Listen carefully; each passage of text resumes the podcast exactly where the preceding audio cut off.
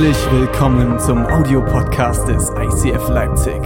Kirche neu erleben.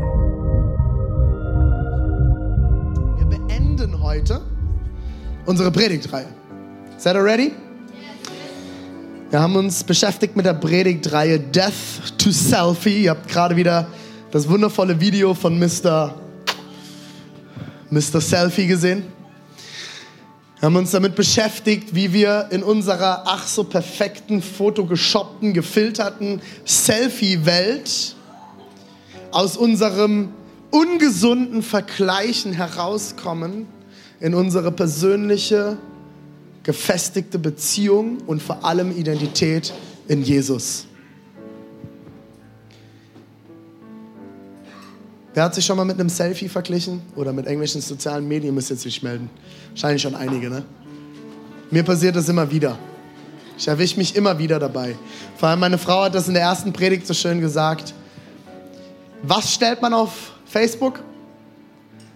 Den Moment, wo man Verstopfung hatte, wo es einem richtig ging, wo man morgens noch ungeschminkt im Bett liegt.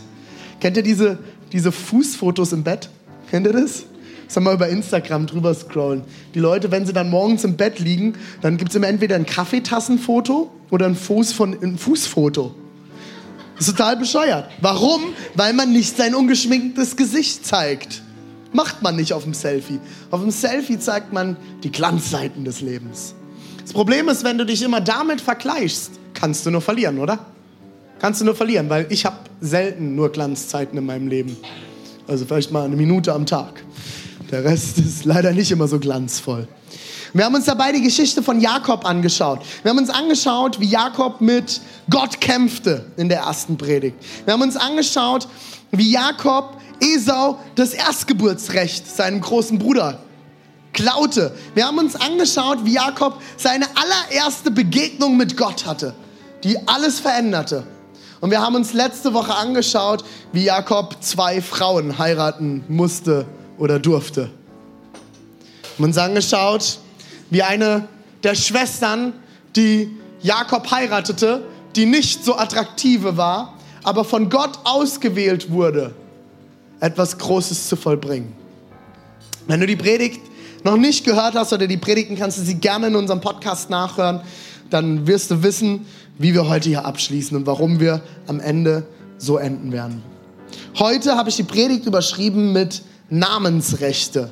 Nenne es, wie du willst. Wir lesen gemeinsam aus dem ersten Buch Mose 35, 16 bis 20.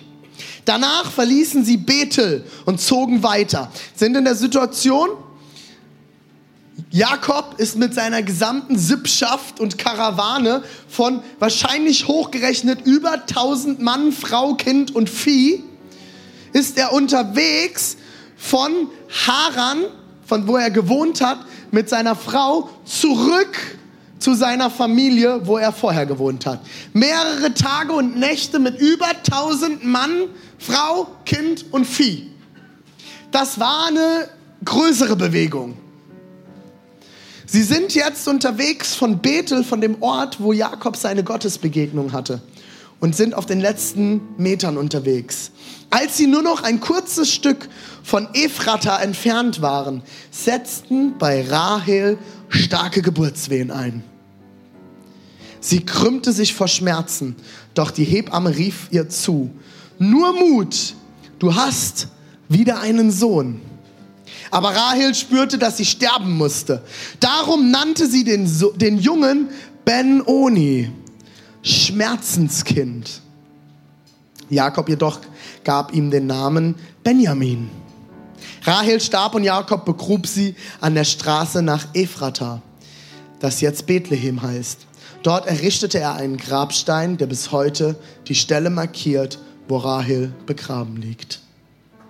Jesus, ich danke dir, dass dein Wort lebendig ist und dass du heute zu uns sprechen willst. Ich danke dir, dass du genau das Richtige für jede einzelne Person, die heute hier ist, vorbereitet hast. Bitte, dass du unsere Herzen jetzt vorbereitest, dass wir aufnahmefähig sind. In Jesu Namen. Amen. Vielen Dank, Anna. Applaus für Anna. Anna hat auf der Bühne heute sehr harten Kampf. Anna ist nämlich heute der einzige Single auf der Bühne. Also gerne, gerne E-Mail an single at icf-leipzig.de. Stichwort Anna Chiffre 14. Wir leiten alles weiter an Anna. Das ist echt krass, nämlich unser Bassist ist mit unserer Worship-Leiterin zusammen, der E-Gitarrist ist mit der Sängerin zusammen, der Schlagzeuger ist mit unserer Moderatorin äh, zusammen und ich bin mit mal äh, verheiratet, zusammen verheiratet. Und ja, Entschuldigung euch, ich vergesse das immer, ich vergesse das immer. Ich kann das immer noch nicht glauben, dass, dass du einen Reimer geheiratet hast. Hast du den Schnauzer gesehen, das in der hat gerade? Ist der Wahnsinn. Ist der, ist der Hammer, ist der Hammer, ist November. Das ist November. Ja, und ich bin mit meiner Frau verheiratet, ne? Also sind alle irgendwie verheiratet und zusammen und Anna, wir beten für dich. Nochmal single at icf-leipzig.de. Reimer, richte das mal schnell an. Äh, ein, alle E-Mails bitte an rené.wagner at icf-leipzig.de weiterleiten, okay? Ich vermittel dann. Okay, gehen wir in die Predigt rein, oder? Spannende Situation. Ihr merkt, wir haben Spaß, wir haben Spaß. Wenn man in Kirche keinen Spaß haben kann, dann wenn, wo denn sonst, oder? Kirche ist nicht dafür da, erlitten zu werden, oder? Kirche ist dafür da, genossen zu werden. Weil wenn du Gottesbegegnungen hast, dann sollte das nicht erlitten werden, oder? Okay. Alles gut, Anna? Hast du dich erholt? Alles verkraftet? Wir reden später. Gut. Also den Satz, wenn eine Frau sagt, wir reden später. Merkt euch, Männer. Merkt euch, Männer. Das ist immer gefährlich. Hier ist der Papa, Lina. Das ist meine Tochter. Kannst du mal Hallo sagen, Lina? Komm hoch. Komm her. Oh, sag mal Hi. sag mal Hallo. Uh -uh, magst du nicht? Kannst du Matti sagen? Guck mal, jetzt gucken alle Leute, gell?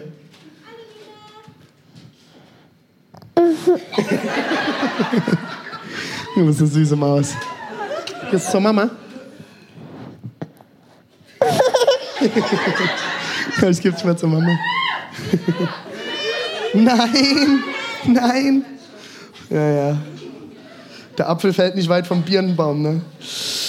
Gut, wir steigen ein. 1. Mose 35, 16 fängt es an, Danach verließen sie Bethel und zogen weiter. Als sie nur noch ein kurzes Stück von Ephrata entfernt waren, setzten bei Rahel starke Geburtswehen ein. Es ist ein absolutes Wunder und ein Segen, dass Rahel hier, und ich muss das korrigieren, ich habe in der ersten Predigt was Falsches gesagt. Ich habe in der ersten Predigt gesagt, zum ersten Mal, es stimmt ja gar nicht, sie hat schon Josef geboren, zum zweiten Mal schwanger wird. Das ist ganz, ganz wichtig. Rahel war die, war die ähm, hübsche Schwester und Lea war die nicht so hübsche Schwester. Und beide waren mit Jakob verheiratet.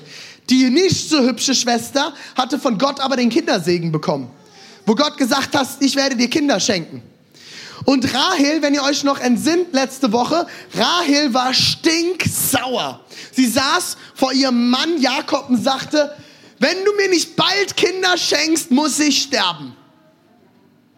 Jakob saß da und, also so richtig männlich. Also, ey, weiß nicht, was dein Problem ist. Mit meiner anderen Frau habe ich Kinder. Das ist sein Problem. Das ist deine Sache mit Gott. Ich glaube, bei dir ist immer alles sauber. Also, ist, er, er, du müsst euch die Stelle anschauen. Er redet wirklich krass. Meine Frau hätte dann wahrscheinlich gesagt, kann, ist, ist ja, deine Information ist richtig. Aber ich würde es ein bisschen anders formulieren. Also Männer kann man auch von lernen, okay? Rahel hat aber in dieser Situation hier das zweite Kind im Bauch. Die Frau, die eigentlich keine Kinder kriegen konnte, über Jahre ist zum zweiten Mal schwanger und kommt das musst du überlegen. Jetzt ist gerade diese Karawane wieder losgezogen. Kennt ihr das? Ihr geht mal so mit 20, 30, 40 Freunden, je nachdem wie viel du hast, äh, ins Kino. Und nach dem Kino steht ihr alle unten im Vorraum vom Kino. Und dann wird diskutiert, ja, was machen wir jetzt? Gehen wir noch hier, dann gehen wir dahin. Ja, Bayerhaus, nee, Elsterartig, keine Lust, nee, ist mir zu teuer. Und dann kommt der, und dann geht das hin und her. Und du stehst dort und diskutierst eine halbe Stunde, wo es hingeht. Jetzt überleg dir das Ganze mal mit einer Karawane von tausend Mann, Frau, Kind und Vieh. Bis die in Bewegung kommen bis sie alles eingesammelt haben und sagen, wir können losgehen. Und dann gehen sie gerade los und dann wird die Frau vom Chef kommt in die Wehen. Das heißt, stopp, alles anhalten, Zelt wieder aufbauen, das kann dauern. Meine Frau hat vor zwei Jahren unsere wunderhübsche Tochter geboren. Ich sag euch, Geburt ist was Krasses. Es ist was Besonderes aber auch echt krasses. Ich werde euch heute ein paar Details mit reinnehmen. Ich habe Fotos mitgemacht. Nein, Spaß. wow. Nee, habe ich nicht. Habe ich nicht. Ich war, ich war nicht fähig, ein einziges Foto zu machen. Ich war selber nicht fähig. Und ich hatte nicht die Geburt. Das wär's jetzt, Schatz, ne? Ich habe ein Video vorbereitet. Ja, beim nächsten Mal. Im, im April. Einmal, ich brauche deine GoPro. Diese Frau, die keine Kinder kriegen kann, liegt auf einmal in den Wehen. Ja? Seht ihr? Lina hat's verstanden. Es ist immer gut, um einen Segen zu beten, oder? Machen wir alle, oder? Gott segne mich, ich brauche das, ich brauche dies. Komm und segne mein Leben. Leute, ich will euch eine Verantwortung bewusst machen. Mit jedem Segen, mit jeder Segnung in deinem Leben kommen auch verschiedenste Lasten beziehungsweise Verantwortungen in dein Leben. Wenn du heute Single bist, Anna, und du betest, einen Partner zu finden, die Segnung eines Partners bedeutet immer Verantwortung. Meine Frau zu heiraten war eine neue Verantwortungsstufe in meinem Leben. Ein Kind zu bekommen ist eine weitere Verantwortungsstufe. Momentan bereite ich mich vor auf das nächste Kind. Eine weitere Verantwortungsstufe. Ich habe die Woche mit meinem Mentor, mit Tobi Teichen aus MyCF München telefoniert und ich habe gesagt, Tobi, ich muss ganz ehrlich sagen, ich weiß nicht, ob du das kennst, ich würde gerne hören, was du dazu sagst. Ich habe manchmal keinen Bock mehr auf Wachstum. Es geht mir manchmal auf den Sack. Mit jeder Wachstumsgröße, die wir als Kirche durchmachen, und wir haben das relativ schnell jetzt durchgemacht, muss ich mich neu organisieren. Jetzt haben wir noch Dresden mit dazu bekommen. Leute, ich bin momentan verantwortlich als Pastor für 250 bis 300 Leute. Ich habe über 130 Mitarbeiter, für die ich zuständig bin, 140. Ich habe zig Leiter, für die ich zuständig bin. Mit jeder Verantwortungsstufe bekommst du mehr Last? Wird es herausfordernd? Muss ich mich besser organisieren? Muss ich meine Woche besser strukturieren? Muss ich mir überlegen, mit wem kann ich mich denn jetzt noch treffen? In wen muss ich mich investieren? Sorry, wenn einige von euch mich um Treffen momentan fragen und ich sage, sorry, ich habe keine Zeit mehr nächstes Jahr. Weil ich es nicht mehr schaffe. Mit jedem Wachstumsschub muss ich neue Namen merken. Wenn ich mir deinen Namen nicht merken kann, es tut mir von Herzen leid. Bei 150 war Schluss. Bis 150 konnte ich mir eure Namen merken. Ich habe wirklich hart trainiert. Ich, hab, ich bin in der Woche bin ich die Namen im, im WhatsApp durchgegangen und alles Mögliche. Ich kann es nicht mehr. Und ich sitze bei Tobi und sage, Tobi, ich, ich habe manchmal keine Lust mehr auf Wachstum. Es ist anstrengend. Und dann sagt er, René, macht nichts. Ich habe manchmal keinen Bock mehr, dass Menschen sich begehren.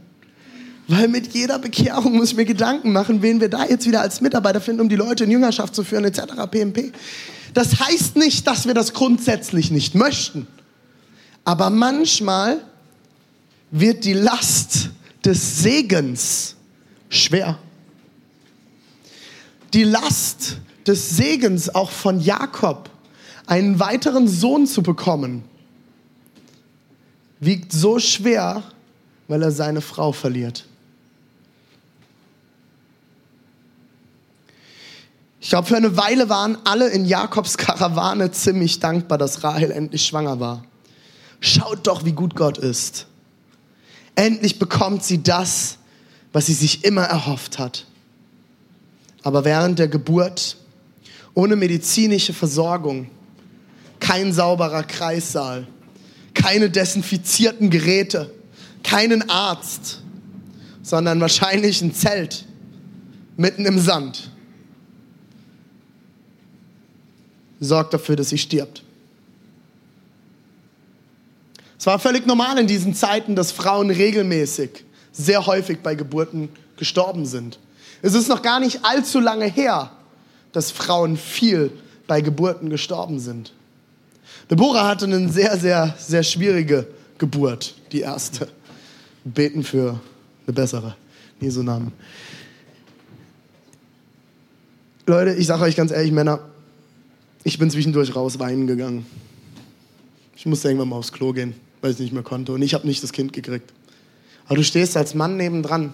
Und alle Männer, die es schon erlebt haben, bei ihrer Frau dabei gewesen. Du stehst nebendran, du siehst, wie deine Frau Schmerzen hat, kämpft wie die Sau. Und du stehst dort und du kannst nichts machen. Und wenn du was machst, dann sagt die Frau noch, geh weg, lass mich in Ruhe, fass mich nicht an. Was völlig verständlich ist, wenn du unter Schmerzen liegst. Ich habe irgendwann gesagt, ich, ich, ich schaff das nicht, ich, ich gehe mal aufs Klo. Ich bin kurz aufs Klo, habe geheult und gebetet und bin zurückgekommen. Also es ist, es ist krass. Und das war jetzt alles in einer safen Environment, also in einem sicheren Rahmen. Rahel bringt ihr Kind mitten unterwegs auf die Welt und stirbt. In unserem Leben ist es leider so, dass immer wieder Dinge und Menschen sterben, während auf der anderen Seite Neues zum Leben erwacht. Oder? Ich habe das als Familie ganz, ganz stark im letzten zwei Jahren erleben dürfen. Vor nicht vor nicht allzu langer Zeit, kurz nachdem unsere Tochter geboren wurde, ist einer meiner Onkel gestorben. Wir sind eine sehr enge Familie. Ich bin in einem 700-Seelendorf aufgewachsen mit 1500 Schafen und Kühen und äh, super idyllisch mit Wald und Wiesen und sauberer Luft. Wir hatten Strom, nicht wie im Erzgebirge. oh! Das Witzige ist, hier in Leipzig kann ich das noch sagen. Du glaubst gar nicht, was, was los ist, wenn ich das in Dresden sage. Da kriege ich, immer, krieg ich immer Steine geworfen, so Kohlebrocken. hoi, hoi, hoi, hoi. Hoi, hoi, hoi. Jetzt ist aber ja was los hier. Und, und mein Onkel starb kurz nach der Geburt unserer Tochter. Und kurz darauf hat mein anderer Onkel, dem wir auch sehr nahe waren, einen schweren Autounfall, nicht mal selbst verursacht. Sein Auto wurde zwischen zwei LKWs eingequetscht am Stauende und er ist fast gestorben dabei und bis heute nicht ganz fit. Und kurz darauf bringen die Frauen meiner zwei Cousins zwei gesunde Kinder auf die Welt. Meine Oma hat das bis heute nicht verkraftet. Diesen Leben, dieses neue Leben, über das sie sich freut. Wir sind zwölf Enkel und nochmal acht Urenkel, sechs, acht Urenkel momentan. Und zu sehen, wie dieses neue Leben kommt, über das sie sich freut und parallel das Leben genommen wird, das Leben schwierig ist und wieder neues Leben kommt. Meine Oma verkraftet das gerade nicht. Aber es ist normal, dass in unserem Leben immer Teile sterben werden, während auf der anderen Seite Neues zum Leben erwacht. Die Frage ist immer, wie gehen wir damit um? In deinem Leben wird es nicht anders sein. Ein Satz, den wir dann immer wieder zu hören bekommen oder selber auch sagen, ist, es wird alles gut. Oder du fragst Leute und du weißt, es ist gerade eine herausfordernde Fra Zeit und du fragst mich, ja, ist alles gut. Manchmal stehe ich da und würde am liebsten sagen, das glaube ich dir nicht. Aber die Zeit habe ich oft leider nicht. Aber wann ist denn bitteschön alles gut? In meiner Anfangszeit als Christ wurde mir immer wieder vermittelt, wenn du Jesus hast, wird alles gut. Leider hatte mir niemand gesagt, wann das sein wird. Dass das nicht hier auf der Erde sein wird, hat mir damals keiner gesagt. Wenn du Jesus hast, wird alles gut. Du musst einfach nur Jesus annehmen, dann wird alles gut. Wenn du ein Leben lang darauf wartest, und das machen wir viel, dass der Zeitpunkt kommt in deinem Leben, wo alles gut ist, wirst du sehr unzufrieden sein. Aber ist es nicht insgeheim so, dass wir alle darauf warten? Dass wir darauf warten, wann kommt denn endlich der Moment, wo mal alles gut ist? Oder? Der Moment, wo ich mir keine Sorgen mehr machen muss, wo nichts in meinem Leben schief läuft, wo die Uni gut läuft, mein Arbeitsplatz gut läuft, mein Job endlich mal toll ist, mein Chef lieb zu mir ist, mit meiner Ehe alles immer glatt läuft, meine Familie super läuft, meine Kinder Bombe sind, ich im perfekten Haus wohne, ich perfekte Auto habe, das beste Essen. Ist alles gut. Wünschen wir uns das nicht insgeheim alle? Wenn du darauf wartest, wirst du unglücklich sein. Und ich glaube, dass das eine der größten Probleme unserer westlichen Welt ist. Wir haben alles und noch viel mehr und sind trotzdem unglücklich. Ich habe in Afrika glücklichere Menschen getroffen, obwohl sie weniger hatten als wir, als die Leute hier im Westen um mich herum. Es wird niemals alles gut sein. Es wird niemals alles gut sein.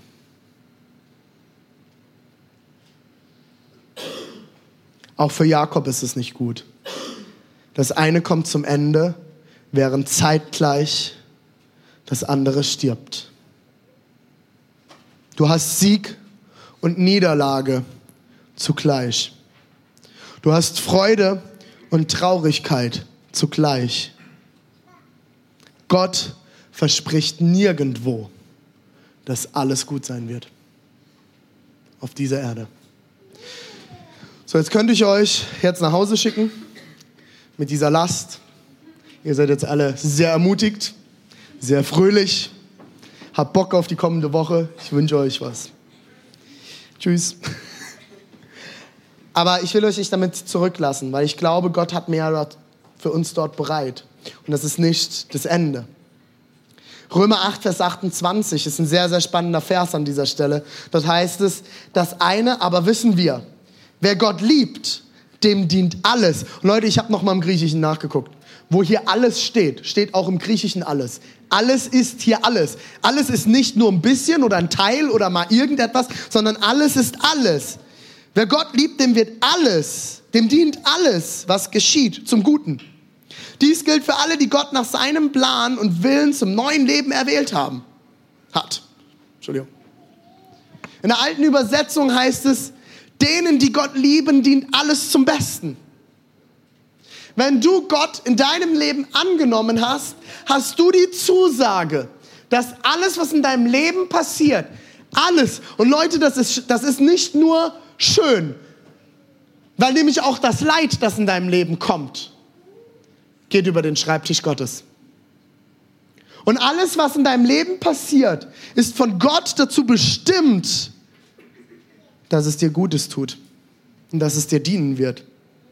Jetzt haben wir diesen Vers, wenn du schon länger in Kirche bist, hast du den Vers schon mal gehört. Das ist so der Vers, den man dann in Gebetszeiten immer mal wieder an den Kopf geworfen bekommt. Das ist der Vers, den du in Seelsorge immer wieder zu hören kriegst. Du lässt dein Leid los und dann kommt der Seelsorger und sagt, du weißt schon, alles wird dir zum Besten dienen. Dankeschön, ich gehe heim.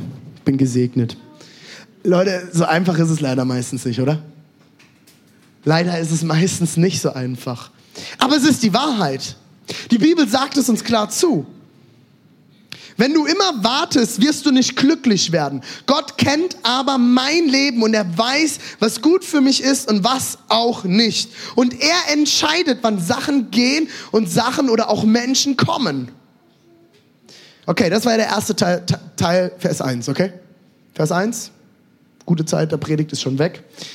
Schauen wir mal, was noch kommt. Es wird spannend, Leute. Es geht weiter. Sie krümmte sich vor Schmerzen, doch die Hebamme rief zu, rief ihr zu, nur Mut, du hast wieder einen Sohn. Meine lieben Männer, ein kleines Wort an euch. Wer von euch Männern, wenn er in einer schwierigen Lage ist, hat den ersten Gedanken, ich rufe meinen Freund an. Ist jemand dabei, der schnell dann an seinen Freund denkt und ihn direkt anruft? Meine lieben Freundinnen, die lieben Damen, wenn ihr in einer schwierigen Lebenslage seid und herausgefordert seid im Leben, wer von euch ruft schnell, relativ schnell seine Freundin an? also ein paar ehrliche. Meine lieben Männer, Auch wir brauchen einen guten Freund im Leben. Du musst nicht alles alleine schaffen. Du musst nicht alles alleine aushalten.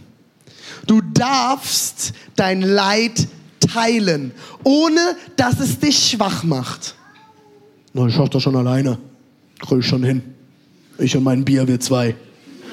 Wir schaffen das. Das hilft mir immer. Zur Not auch zwei. Auch ihr Männer dürft euren Freund anrufen und um Unterstützung beten. Eine weitere Anekdote aus unserer Geburt, unserer Tochter. Wir hatten am Anfang von der Geburtszeit hatten wir die erste Hebamme und die war eher so ein, sind heute kaum noch nee, keine Kinder da, nur meine Tochter, die kennt mich. Die erste war ein Arschloch. Die erste Hebamme war so eine richtige alte Schabracke, grob und mega ätzend. Und hat meine Frau echt zur Weißglut getrieben. Ich war so kurz davor, sie aus dem Kreissaal zu schmeißen. Und jetzt lachst du vielleicht, Männer, wenn ihr jemals in, die, in diese Situation kommt, ihr dürft das. Es ist rechtlich erlaubt. Du darfst diese Frau rausschmeißen und eine andere Hebamme verlangen. Ich wusste aber, dass sie jetzt gleich Schichtende hat. Na, habe ich gedacht, gut, lassen wir mal. Dann kam die andere, die zweite Hebamme in der zweiten Schicht. Es war wie Tag und Nacht. Diese Hebamme hat meine Frau, ähnlich wie die Hebamme hier, angefeuert. Sie wusste genau, was meine Frau braucht. Sie hat sie relativ schnell verstanden und gecheckt, okay, Frau Wagner braucht das und das, damit sie motiviert ist, dieses Kind jetzt auf die Welt zu bringen. Wir brauchen in unserem Leben Menschen um uns herum, gute Freunde, die uns anfeuern, die uns Mut zusprechen, die hinter uns stehen, die für uns sind. Du brauchst Menschen, die für dich sind. Ich habe letzte Woche einen Satz gesagt, ich weiß nicht, ob du dich noch erinnerst, vielleicht hast du ihn auf deiner Schiefertafel hipstermäßig in deinem Zimmer aufgestellt. Ganz klar, ich habe ganz klar gesagt, es gibt Menschen, die sind gut zu dir, aber nicht gut für dich. Du brauchst Menschen, die gut sind für dich. Sucht dir Freunde und auch ihr Männer. Sucht euch Männerfreundschaften, wo du anrufen kannst, wenn es dir nicht gut geht und sagen kannst, ich habe einen Scheißtag, kannst du mit mir beten? Kannst du mich ermutigen? Kannst du mir Mut zusprechen? Ihr Damen, ihr habt das oft schon. Aber ich will es euch auch nochmal, hupsala, auch nochmal zusprechen. Ist ja am Teppich abgerutscht. Ein blöder Teppich. Auch ihr Frauen, sucht euch richtig gute Freunde, die nicht nur gut zu euch sind, sondern gut für euch sind, die euch Mut machen in den Situationen, wo es ausweglos scheint. Es geht weiter und es heißt aber, Rahel spürte, dass sie sterben musste. Darum nannte sie den Jungen Ben-Oni, Schmerzenskind. Das ist hart, oder? Das Kind wird in Zukunft gerufen, Schmerzenskind, komm mal her. Wir müssen reden. Das geht so nicht weiter. Man könnte es auch übersetzen mit Kind meiner Trauer. Ich will mit euch über Ben Oni reden. Oni bedeutet so viel wie Trauer, Leid oder Schmerz. Als Rahel ihren letzten Atemzug macht, nennt sie ihren Sohn Sohn meiner Trauer. Und natürlich macht sie das. Sie wartete eine Ewigkeit auf ihren Sohn und wird niemals für ihn da sein können. Sie wird ihn nicht versorgen können. Sohn meiner Trauer. Sie benennt ihn nach dem Gefühl, das sie gerade hat. Und jetzt wird es aber witzig, Leute. Oni im Hebräischen hat noch eine zweite Bedeutung. Und als ich das nachgelesen habe, habe ich gedacht, okay, das ist weird. Wie kann ein und dasselbe Wort so gegensätzliche Bedeutungen haben? Oni kann im Hebräischen genauso wie Leid, Trauer und Schmerz auch Stärke bedeuten. Das ist doch crazy, oder? Es ist völlig gegensätzlich, Stärke und Leid. Sie nennt ihn also Sohn meiner Trauer und meiner Stärke. Aber was ist, wenn diese zwei ach so gegensätzliche Dinge gar nicht so gegensätzlich sind? Was wäre, wenn große Stärke immer aus großem Leid hervorkommt? Aus Sorge und Trauer. Möglicherweise haben die stärksten Leute, die du kennst, gelernt, in ihrem Leid Stärke zu entwickeln. Möglicherweise sind die schwierigsten Dinge, durch die du in deinem Leben durch musstest, auch die größten, daraus sind auch die größten Stärken hervorgekommen. Ich weiß nicht, durch welches Leid du in deinem Leben durch musstest. Wir kennen in Deutschland ja kaum noch Leid. Wir sind so versorgt und haben alles. Vielleicht hast du aber schon einen lieben Menschen verloren, hast mit Krankheit gekämpft, bist durch familiäre Schwierigkeiten durchgegangen. Wir haben in unserer Familie einige, einiges hinter uns. Ich habe euch schon einiges davon erzählt. Ich bin, wer ich heute bin und meine Stärken, die ich heute habe, die mich auch dazu befähigen, diese Gemeinde zu leiten, habe ich entwickelt in den schwierigsten Zeiten meines Lebens.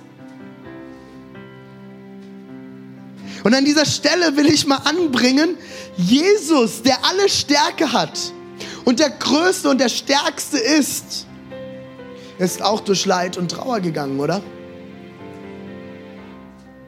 Und was hat er gemacht, als er am Kreuz hing? In seiner tiefsten Schwäche, in seinem tiefsten Leid ruft er, Vater, vergib ihnen, denn sie wissen nicht, was sie tun. Das war Stärke, die nur Jesus haben kann. Es war das Leid am Kreuz, das die Stärke und Kraft der Auferstehung überhaupt erst ermöglichte. Ohne das Leid und die Schmerzen und die Erniedrigung am Kreuz wäre die Kraft, die Power, die Stärke der Auferstehung niemals möglich gewesen. Wenn du jemand siehst mit Stärke, Verlass dich darauf, der Preis war zu einem sehr hohen Prozentsatz Leid. Ich will dich heute ermutigen, gebe deinem Leid einen neuen Namen. Dein Leid heute wird deine Stärke von morgen sein. Und ich will dich ermutigen, das über dein Leben zu proklamieren. Dein Leid heute wird deine Stärke von morgen sein. Lass uns schauen, was Jakob macht. Er lässt nicht zu, dass sein Sohn einen Namen bekommt, der aus seiner kurzen Historie bestimmt wird. Vielleicht gibt es, in, gibt es Leute in deinem Leben, die Namen über dir ausgesprochen haben, so wie Rahel hier. Aber weißt du, wer die letztendlichen Namensrechte hier hat? Es ist der Vater. Es ist der Vater und du hast den größten Vater in deinem Leben. Gott ist der, der das letztendliche Namensrecht auch über deinem Leben hat. Niemand anders. Der Vater hat das Namensrecht. Bei manch einem von euch würde ich am liebsten hingehen und euch bestimmte Labels, die ihr auf eurer Brust habt, wegreißen.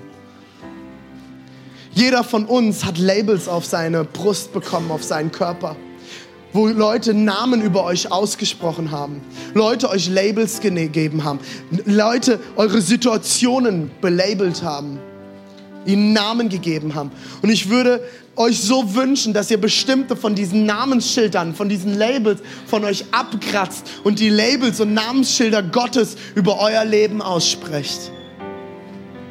Fangt an, euren Situationen und eurem Leid im Leben neue Namen zu geben. Aber Rahel spürte im Vers 18, dass sie sterben musste. Darum nannte sie den jungen Ben-Oni Schmerzenskind, Kind des Leides, Kind der Trauer. Jakob jedoch gab ihm den Namen Benjamin. Wann immer Gott kommt, kommt Himmel, selbst wenn gerade Hölle ist. Wo Gott hinkommt, kommt Himmel. Selbst wenn du gerade Hölle wahrnimmst. Nee, was ist denn Hölle? Wie, wie, wie meinst du das mit Hölle? Ich glaube, Hölle ist nicht nur das, was ihr immer wieder hört von nach dem Tod. Frag mal eine Frau, die vergewaltigt wurde, ob sie Hölle kennt. Hölle ist genauso wie, E- wie Himmel in dieser Welt präsent. Himmel kann präsent sein und Hölle kann präsent sein. Dort, wo Gott kommt, kommt Himmel rein und Hölle muss weichen. Das Herrschaftsgebiet des Feindes muss immer weichen vor dem Herrschaftsgebiet Gottes, weil er ist der letztendliche Sieger. Jakob hat immer Namensrecht übernommen. Zum Beispiel hat er diesen Ort, von dem wir gehört haben, Bethel genannt, das Haus Gottes. Erinnert ihr euch? Aber was bedeutet denn eigentlich jetzt Benjamin, Leute? Ben bedeutet genauso wie, ben, wie bei Ben Oni Sohn. Ben heißt Sohn. Yamin oder Jamin bedeutet nichts anderes, und jetzt wird es ganz, ganz spannend, Leute, als rechte Hand. Die rechte Hand. Das heißt quasi übersetzt der Sohn meiner rechten Hand. Hä? Vielleicht erinnert ihr euch an den Moment, wo Isaak Jakob fälschlicherweise segnet. Er nimmt die rechte Hand.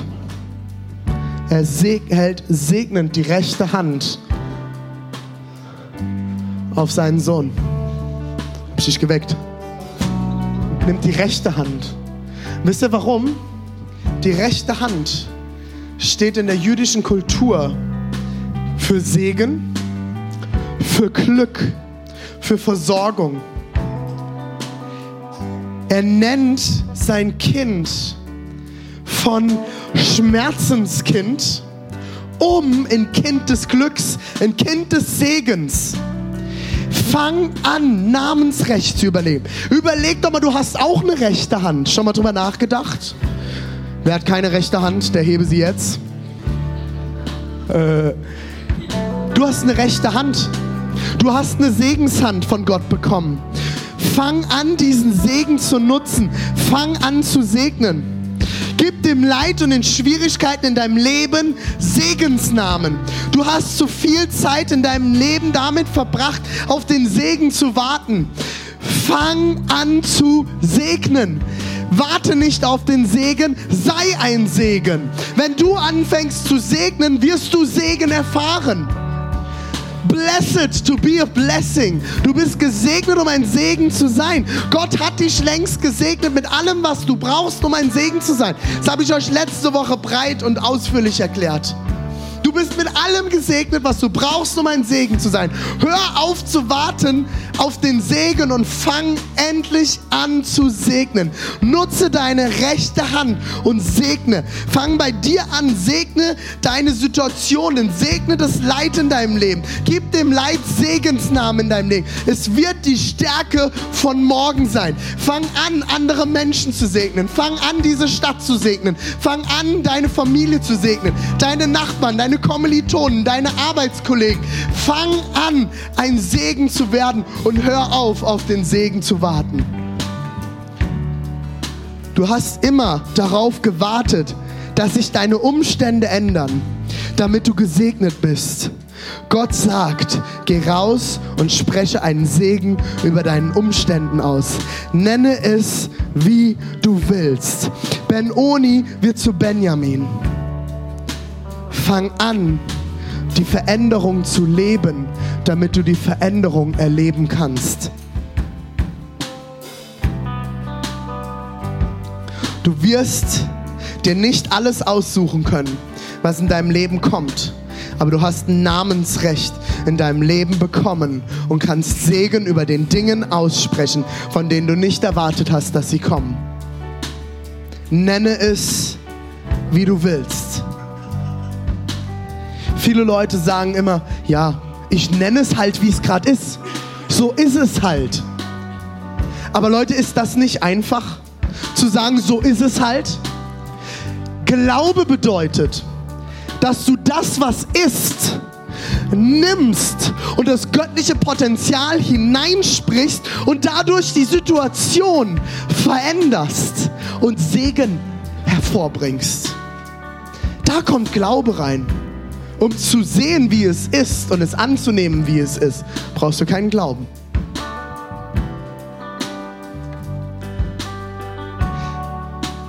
Öffne deinen Mund und nenne es Vergebung, Freude, Friede, Zukunft, Stärke, Schulung, Liebe, Freiheit. Nimm das Namensrecht noch heute ein. Mach eine Montagmorgen-Aktion daraus. Sonntag ist es ist immer, bis man noch ist, ist mal heiß und ist geil. Fang morgen früh noch damit an. Nimm eine schwierige Situation in deinem momentanen Leben und fang an, Gott zu fragen, was ist der Segen, der darauf liegt? Was ist die Wahrheit, die darüber liegt? Was ist die Wahrheit über den Namen, den ich auf dieser Situation über mir sehe? Ich will euch mit reinnehmen und damit will ich die Predigtreihe heute beenden. Jakob hat nicht nur Menschen und Dingen in seinem und Orte in seinem Leben neue Namen gegeben, sondern es wird noch viel genialer. Es geht weiter im Vers 20 und Jakob stellt eine Gedenksäule auf über ihrem Grab. Das ist Rahels Grabmal geblieben bis auf diesen Tag. Ist ganz, ganz wichtig an der Stelle noch, Leute. Jakob ist nicht über den Schmerz und die Trauer seiner Frau hinweggegangen. Viele Leute kommen dann zu mir und sagen, nee, soll ich jetzt das missachten? Jetzt ist jemand in meinem Leben gestorben, soll ich jetzt sagen, ja, tut nicht weh, ist alles okay. Darum geht es nicht. Jakob hat sich Zeit für den Schmerz und die Trauer genommen. Aber mit Jakob passiert etwas an diesem Tag. Gerade heißt es hier noch, und Jakob stellte eine Gedenksäule auf. Und es geht weiter im Vers 21. Und Israel zog weiter und schlug sein Zelt jenseits des Herdenturms auf. Jakob wird an diesem Tag von Jakob zu Israel. Jakob der Betrüger, Jakob der seinen Bruder betrügt, Jakob der durch allen möglichen Mist durchgeht. Jakob der Lügner, der Fersenhalter wird er genannt. Jakob heißt der Fersenhalter, der, der von Anfang an Gott versucht hat zu erklären, wie es richtig läuft. Nee, nicht ich sollte, ich sollte zuerst geboren werden, nicht mein Bruder. Was soll denn der Mist hier, Gott? Der Fersenhalter Jakob wird zu Israel. Israel ist seine Berufung. Er wird das Volk Israel hervorbringen. Er wird die Segenslinie für den Messias vorbereiten. Seine Frau bringt Judah zur Welt. Haben wir uns letzte Woche angeschaut. Lea, die Ungewollte, bringt Judah zur Welt und aus Judah, aus dem Stamm Judah wird Jesus Christus geboren werden. Es ist seine Berufung, Israel zu sein, nicht Jakob.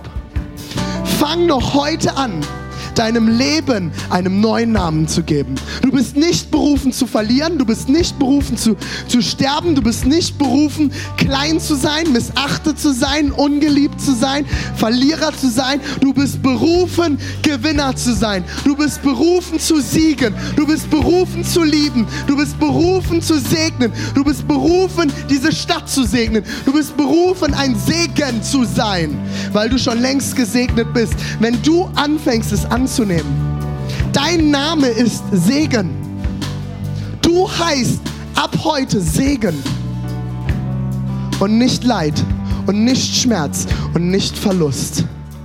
Und so schwierig wie es sein mag, dein Leid, in dem du heute bist, wird deine Stärke von morgen sein.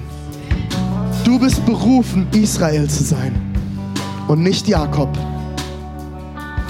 durch die Kraft, wie ich letzte Woche erklärt habe, von Rahel. Weil Rahel steht für das Evangelium und für die Gnade Gottes. Lass uns gemeinsam aufstehen.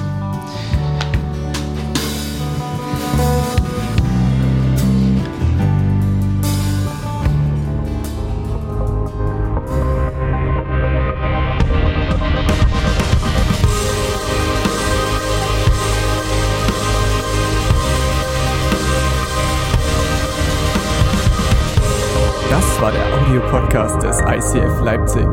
Wir hoffen, dich hat die Predigt inspiriert. Für Fragen oder mehr Informationen schreib uns gern unter info at icf-leipzig.de.